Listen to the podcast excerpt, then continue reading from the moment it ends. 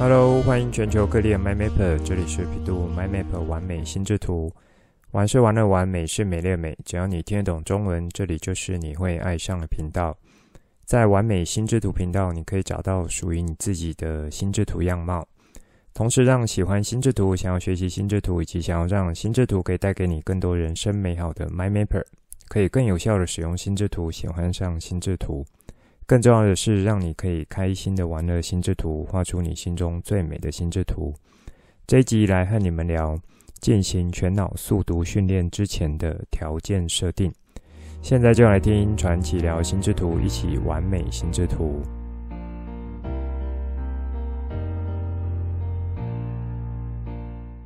正好在昨天周五的时候，我有去清大参加一个受证典礼，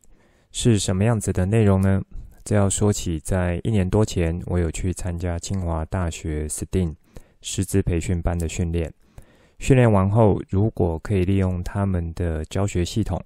设计一些课程，并且通过他们老师的审查，那么就可以用这套课程来加以对外推广。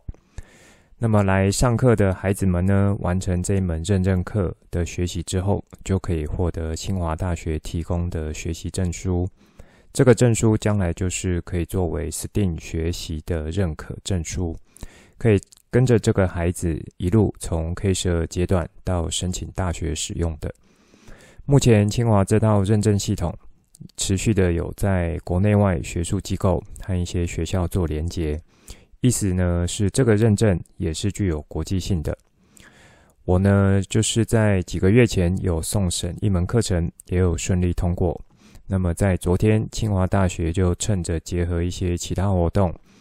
然后有做这个公开的受证仪式。那当然就是有呃找我过去，就一起算是这个受证。会中除了学校老师、相关教育机构之外，也有新竹的新科市长高虹安市长和一些重视教育议题的议员明代等等的活动，蛮热闹。那我在其中也认识一些未来可能可以合作的教育领域同行，还有认识一些学术界的老师们。之前有在节目中分享过几次，一零八课刚开始，再加上这几年疫情的外在环境巨变，其实在未来学习这件事情已经是变得不一样了，变得和我们以前的状况不一样，包含说学习的目的。学习的动机，或是方法、环境、样态等等，很多很多都是变得不一样了。那这也是我感受到说，除了在 K 十二阶段，因为有一零八课纲的调整，这样子带来根本的改变之外，如果进到成人阶段，也会因为有产业的变化、世界趋势或是科技进展等等的角度，那会进到一个。就是我在前几集有提到的大学习时代，那么在这个大学习时代来临的时候，保持对学习的热忱和动力，就是一个很基本、很基本的态度了。好，我有简单放个照片，讲一下这件事情，然后那有兴趣的 My Member 就可以再去看一下。当然，如果目前你的身份是老师或是学生，然后对于 STEAM 这个学习领域有兴趣。也非常欢迎，可以一起来做一些讨论和研究。之后呢，我有在 STEAM 这个领域有更多的经验，不管是学习经验或是教学经验，再来和大家做一些分享。那说到说到这里，不知道有没有 MyMapper 们会想说，诶，我是不是又想要把这个心智图法去结合 STEAM，或是说六顶思考帽去结合 STEAM 呢？尤其是一路跟着学过来的 MyMapper 们。老实说，是真的有的，因为我认为说心智图法或是六顶思考帽这些思考术，它就是可以作为一种学习上的底层思考架构，或称之为学习音架，也可以说是你个人的知识系统运作方式。这种属于个人的思考架构、学习音音架或是知识系统运作方式呢，其实就是需要持续的去打磨修炼。从原本可能不太顺畅，慢慢的透过各种实作练习、不同状况的处理等等的各个部件运作，就会越来越顺畅。因为同样的技巧持续去用，就会越用越熟，越用越灵活。那么在面对未来各种具有挑战的学习领域时，自己就可以有一套是可执行的策略，而且是稳定的方式来帮助你去面对各种学习面向。那在最近呢，我自己的孩子他在画心智图上面是有一点排斥的。怎么说呢？因为之前有说我们家老大就是姐姐在呃国二的阶段，就是呃差不多每周是要去完成一幅心智图的。一方面呢，我是想让他继续维持在这上面的一个手感；那一方面呢，是可以借这种持续的琢磨各种核心技巧，然后去灵灵活应用到不同的主题上面。好，虽然呢每一次呃是他要画，可是到了要准备画心之图的时候，就会跑来问我说：“诶，爸爸，这一次的主题要画什么？”那每次我也都先反问回去，你想画什么呢？结果他又说想不出来，要我帮忙想。那等我帮忙有想到一个主题，他又呃想继续问说，诶，那这个应该要有哪一些衍生出来的枝干？或是说有想到延伸下去枝干的时候，真正画出来，却会让我觉得其实没有表现出来他应该要有的水准。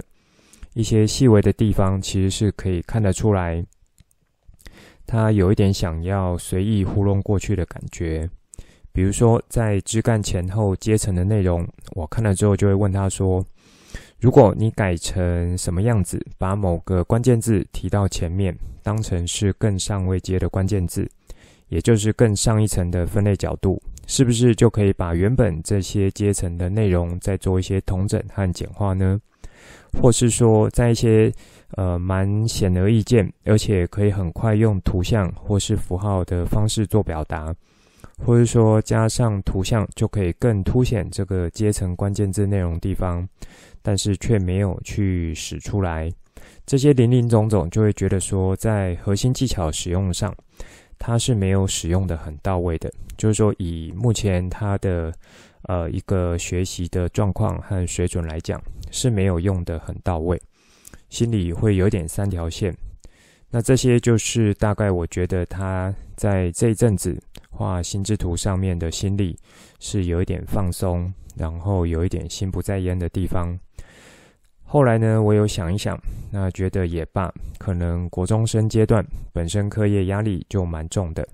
又要应付老爸的一些要求，可能就是有力不从心的时候。那么我在观察一阵子之后呢，最近我有在找他聊一下，然后问看他的一些想法，是不是不想再继续画心智图了？那还是有什么原因？我觉得呢，以国中生表达来讲，呃，是没有真正去触及到核心的点的。但是我从旁边去做一些推敲，会觉得说，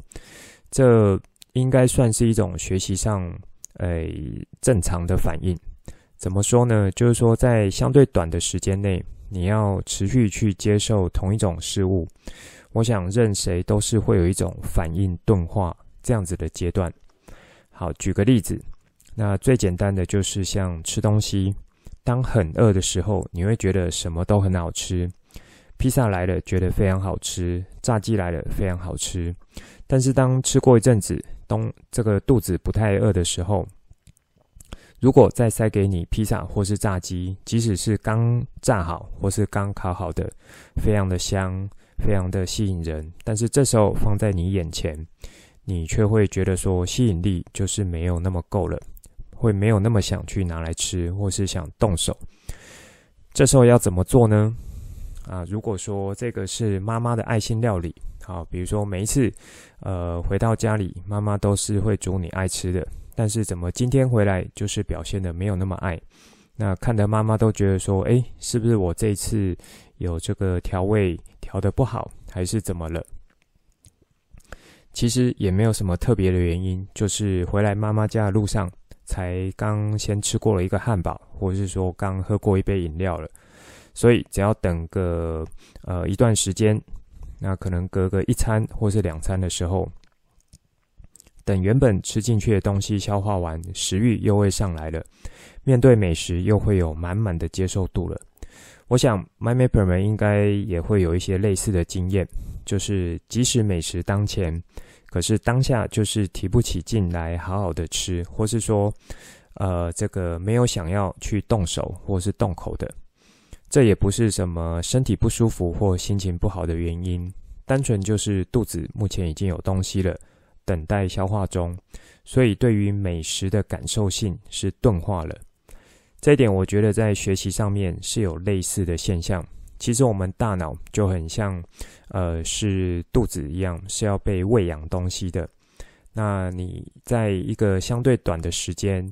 去喂超过它可以消化的内容的时候，就会有一种钝化的现象，这个尤其在学龄的孩子，比如说 K 十二这个阶段孩子，那或是说在更早学龄前孩子，是大家更容易去看到这样子现象的。在一些事物的专注度上面呢，其实是不长的，往往呢玩一下这个玩具，然后就会觉得不想玩了，想去玩其他的玩具。从大人的角度来讲，好，在呃早期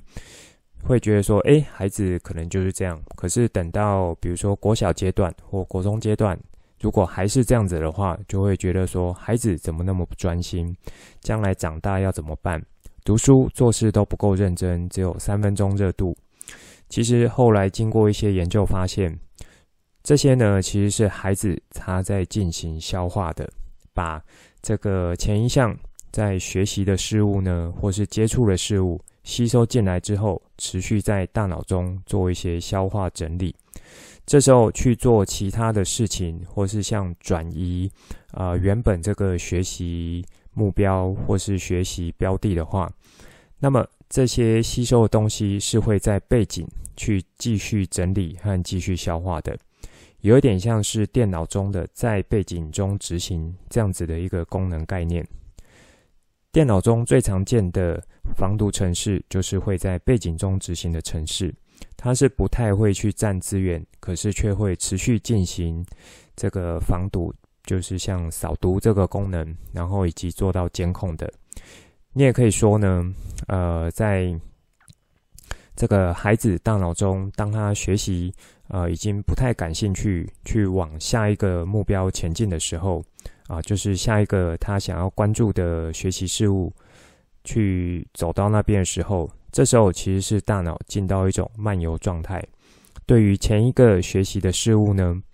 它可能就是需要有一段时间来去呃做到消化整理的这个阶段。进到漫游呢，也就是像我们吃东西之后的消化过程，虽然很慢，可是慢慢的这些消化过后的营养成分。是会透过血液去流到全身的，然后去喂养每一个细胞。学习事物一段时间去进到漫游状态的时候，也是有这样子的一个概念，会逐步的和旧经验有一些连结，有一些碰撞，然后慢慢的在背景中去做到执行。套用这样子的角度来看，那么孩子呢，即使说是已经呃到了国中。他在专注一件事情的时间或是持久力是变好的，可是呢，同样也会有这样子的一个阶段，也就是说，呃，一个新的学习事物专注一段时间，其实也是要有呃另一段时间可以让大脑对这一类事物去进行漫游的，让这项新学习的东西去和以往的旧经验也好做到碰撞，然后。呃，产生新的东西，或是说在这样的过程中去逐步做到修剪、去芜存菁。因此，这算是说后来我觉得好，那就可以让我们家姐姐先暂停一阵子啊，等到说她有想到什么新的角度，然后或是说新的这个动机，想要来画心智图的话，那或许这样子的效果会是更好的，因为至少。啊、相比于其他同龄的孩子来讲，他的心智图法能力是已经有内化到一定程度的。那或许在这个阶段是让他在大脑中去进行一些漫游和消化的。好，在这边呢是有一点小提醒，这个和现代因为常常看 3C 所造成的专注力不足，那是有一点不太一样的。这边是有经过一些研究，尤其呢是呃看这种 3C 的短影音或是短讯息，一直在切换不同主题和影音的话，是会造成大脑长时间处在一种一直被强迫切换到这个不同呃主题上面的。那久了呢，反而大脑是会有一点疲乏，然后不容易去对一个主题去好好的算是关注或是沉淀下来。那这时候呢，这样子的讯息在大脑刻画深度不够的，而久了，其实大脑会有一点丧失，说我去好好对一件事情去了解的比较深刻，或是说是呃花比较多时间去专注的，因此。大脑就会随时想要去找一些新的东西，然后就只有短短的这样子的一个呃讯息或是影音，而且呢，看过没多久就会忘了，反正也没有关系。好，这个是额外提出来的的一个小提醒。那这呢，这些算是开头想要和你们分享的几个事情。当我们了解阅读啊、其实是由大脑在执行。而且，学习速读技巧是除了训练眼睛这个接收器之外，更重要的是训练大脑这个处理器。那么，你的速读技巧以及学习速读可以带来的效果，才是可以相对应的提升。在这一集呢，我想继续和你们聊，应该要怎么进行设定，让进行全脑速读的时候可以更有效率。这边我分为实体上的设定以及心理上的设定。因为是以学习速读为这个假设的前提，因此有一些原本觉得是习以为常的事情或不重要的事情，放在这里的话，就要特别去凸显，特别去重视。这和之前我和你们聊六顶思考帽的条件设定是有一点类似的道理，然后也有分做几个角度来切入。MyMapper 们啊、呃，是可以去回头参考。在六顶思考帽的条件设定这几个单集的，那也可以和在这边提的速读条件设定做一些比较，看看有没有一样的地方或是不一样的地方。好，那首先是在实体的设定，我有分做三个点。第一，在阅读的时候是要在舒服的环境之下。其实不止在做速读练习，平常阅读的时候，如果有个舒服的环境。是会比较容易进到心流状态，也就是沉浸在阅读内容中的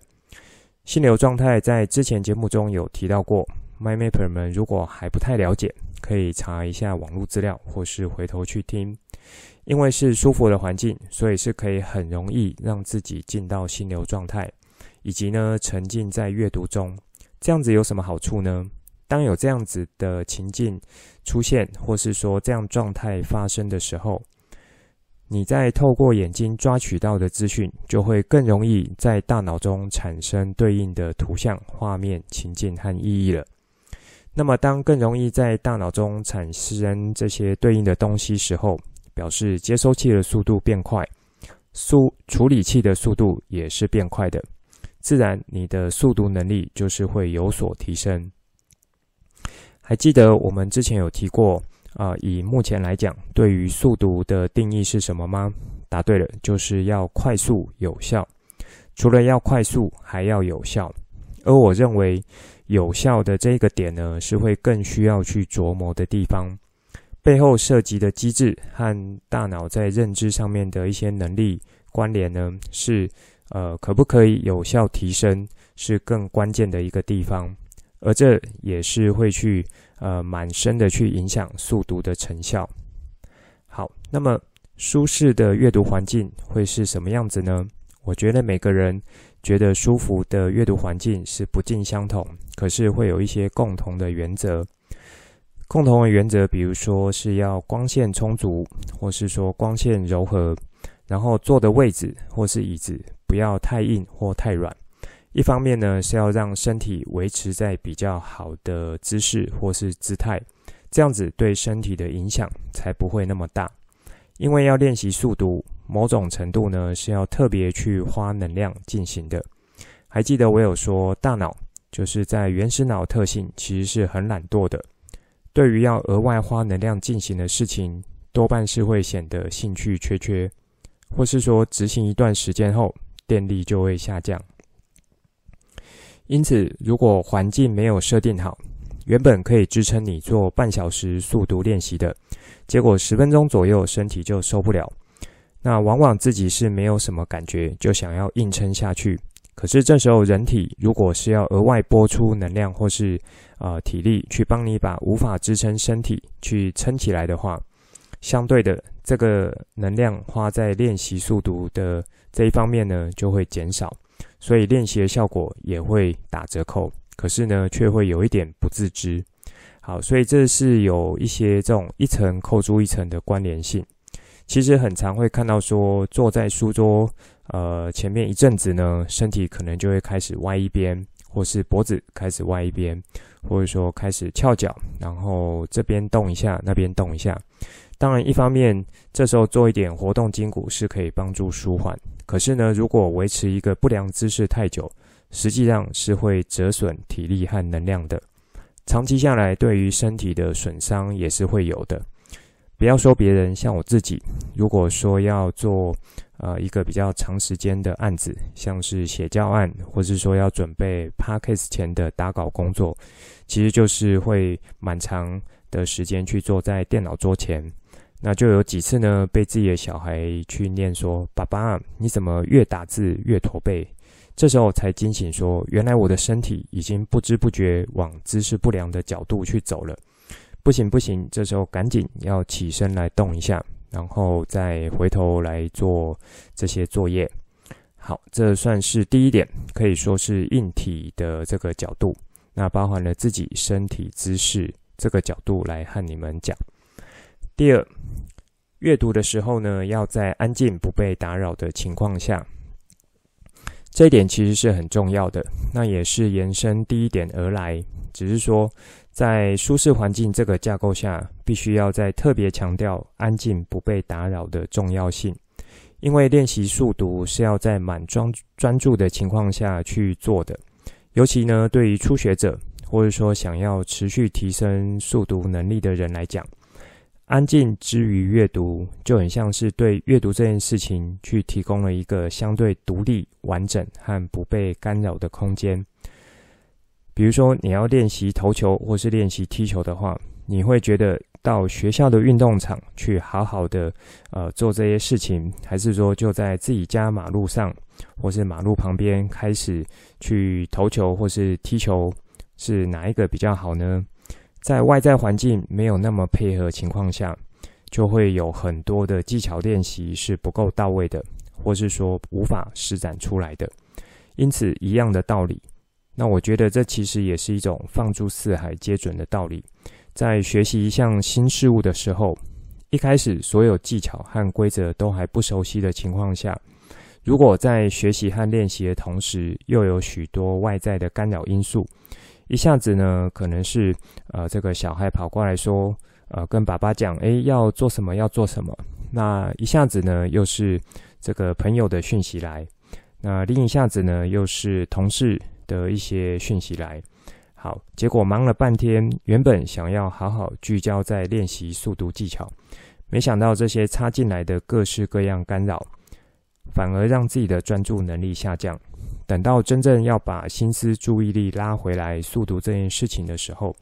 其实已经耗掉很多时间，同时也耗掉许多不必要的能量了。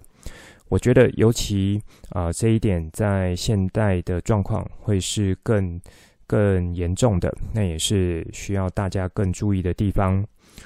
因为我们的注意力是很常会被一些不经意的事情去吸走，或是说，呃，觉得以为是更重要，但是实际上却是分食你当下应该要专注最重要事情上面能量的这些，呃，我认为是杂事。好，这是在现代这种三七时代必须要。呃，不时去提醒自己的地方，因此在第二点这里呢，是可以和第一点一起来看待的，那也可以一起做到注意。第三点，要去拟定学习和训练的计划。当准备好了舒适环境，然后把那些会干扰的部分排除之后，接下来就是要做到拟定学习和训练计划了。这时候可能有人会说：“哎呀，不过就是个阅读而已，然后调快一点速度，哪有那么多龟龟毛毛事情要处理呀？阅读谁不会呀？”如果 MyMapper 们有人要这么想的话，那就会轻忽了。因为任何的学习，对于新事物的学习，如果可以在一开始有比较详尽的计划，那么之后计划执行的时候，其即使有超过原本计划的这个内容或是一些突发状况，可是呢，你会知道是哪里出了问题，或者说原本是呃这样子的计划安排，实际执行起来有差距的。那这时候你会知道这个落差在哪边，接着才可以怎么去做一些调整。虽然说有一句老话是这样讲：计划赶不上变化，变化赶不上老板的一句话之类的。但是呢，事先有一个计划，有发生不如计划进行的时候，心中总是会有一个底的。好，那这比较像是从反思角度切入。这边先不做太多的展开，那我们拉回来，在学习和练习速读的时候，应该可以怎么拟定计划呢？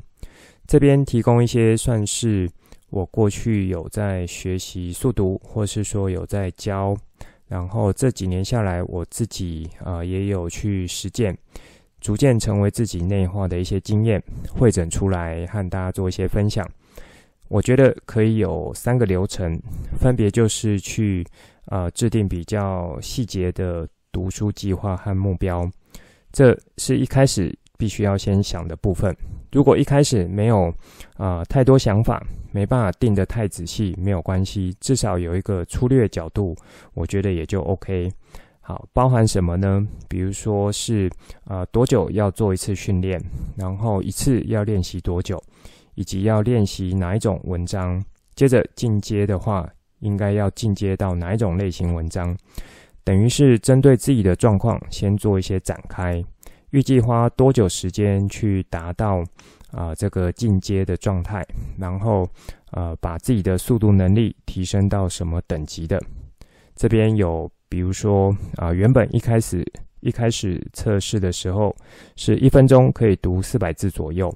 那预计呢，在练习两周后，希望可以达到一分钟五百字，然后接着呢，在呃经过多久时间是可以练习到这个一分钟八百字等等的。好，这边呢就是除了字数提升之外，对于文章的理解力也不能够下降，或者说下降太多。那甚至呢是要有这个理解力对应的提升，这样子我觉得才会是一个比较有效的练习。好，第二个流程呢，就是要挑选文章。这个就是在呃制定好计划目标的时候，要去挑选适合的素材。这和之前大和大家聊心智图、书本笔记这些单集的时候有带到类似的概念。初学者不要想说越级打怪。应该要先从适合呃这个自己的一些状态，或者说比较轻松软性，或是说比较熟悉的文章开始。因为速读训练的目的是还有大脑这个处理器的，因此这就会牵涉到说原先在大脑中的资料库涵盖量是否足够，会有产生蛮根本的影响在速读训练的成效。如果训练的不好，其实呢，是会影响信心的，反而会在练习一阵子之后，觉得说效果没那么好，就把这个技巧放掉了。第三个流程呢，是要把这样的东西，就是这个计划写下来，把速读读书计划写下来。这比较从心理学上角度，其实有不少的研究成果都有支持这个角度。当你要完成的事情，或是说想要完成的目标，透过写下来，而且放在明显位置的地方，或者说用昭告天下的方式，某种程度上心理上会觉得说，这是一件相当重要的事情，因为时不时就会看到这个字眼提醒自己，或者说你和朋友讲、和父母说、和老师说，这呢也会在某一个角度。觉得和别人有一种约定的感觉，因为是约定，所以心理上就会有想要把它完成，想要使命必达这样子的一个效应出来。那么研究也是有提到啊，算是一种统计，当一件想要完成的事情，有透过写下来，并且时常提醒自己，或是呢昭告天下方式让亲友知道，那么最后真正可以完成这件事情的比例，是会比没有做这些事情的人来得更高的。也就是说，这种啊、心理上这样子的一个效果，算是触媒的一个反应，加速器的效果，然后可以帮助你更好去达成目标的一种加速方式。所以，如果我们知道这样子的方式，不好好去使用它的话，那就不是太可惜了吗？好，那这就算是在实体设定上的三个方向。以上就是这一集想分享给大家的内容。最后帮大家整理一下这一集的重点。一开始和大家分享了我在 STEAM 领域有做的一些学习，然后呃通过清华大学一门认证课程。之后再看看用什么方式可以上架做推广，再和大家说。这里也有带到心智图法或是六顶思考帽，是可以作为个人的底层思考架构，或称作为学习音架知识系统，可以逐步去做到扎实的打底。那么之后在面对不同情境和学习的挑战时候，就可以有一道稳定的策略来帮助你。接着是分享最近我们家姐姐在画心智图的意愿，有一些心不在焉或力不从心的感觉。一开始会觉得是不是不专心，要再给一些压力，但是后来觉得说这应该算是学习上面的一种现象，也可以是一种正常的表现。那身为父母的就放宽心一点，让学习的成果先在大脑中进入到漫游状态。和其他的知识做到一些连结和触发，我想慢慢的这个效果是会展现出来的。好，接着呢是这一集想要和你们聊到全脑速读的这个部分，是在做条件的设定。我分做实体的设定和心理上的设定。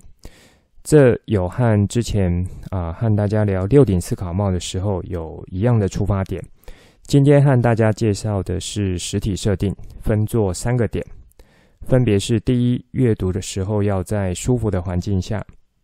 第二，阅读的时候要在安静不被打扰情况之下。这一点呢是延伸第一点，以及要和第一点一起看待的。第三，要拟定学习和训练计划。那在这第三点，我又提供了三个流程给大家参考，分别是要去制定。比较细部的读书计划和目标，这等于是展开来的概念。那也有提供一些细项的部分给大家参考。第二，挑选文章，这必须要从适合自己的内容，然后做出发，避免去做越级打怪，影响了信心，以至于学习的持续性和成效不佳。第三，写下来，把你想要的。呃，这个达成目标或是状态写下来，放在明显的地方，时不时提醒自己，或是昭告天下，也算是一种和其他人做的约定。如此可以完成这一项学习目标的几率和成功率就会更好的达成。这一集的内容就先说到这里，之后再跟大家聊更多我对心智图的认识所产生的经验和想法，来跟你分享。带你一起重新认识心智图，一起喜欢上心智图。希望你会喜欢今天的节目。本节目是由比度 MindMap 完美心智图制播，我是传奇，也可以叫我 Coach。欢迎你听了之后有什么新的想法与角度，可以跟我互动，画出心智图或是留言来跟我分享。节目单中附上官网、脸书还有 LINE 社群资料，以及这一集我想和你分享的心智图作品。欢迎随时透过这些地方来和我做互动。如果你也喜欢这个频道，觉得我分享的内容对你有帮助，也觉得的对你亲朋好友有帮助，记得帮我订阅，给爱心，把这个频道分享出去，邀请他们一起来享受心智图的美好。我们下次见，拜拜。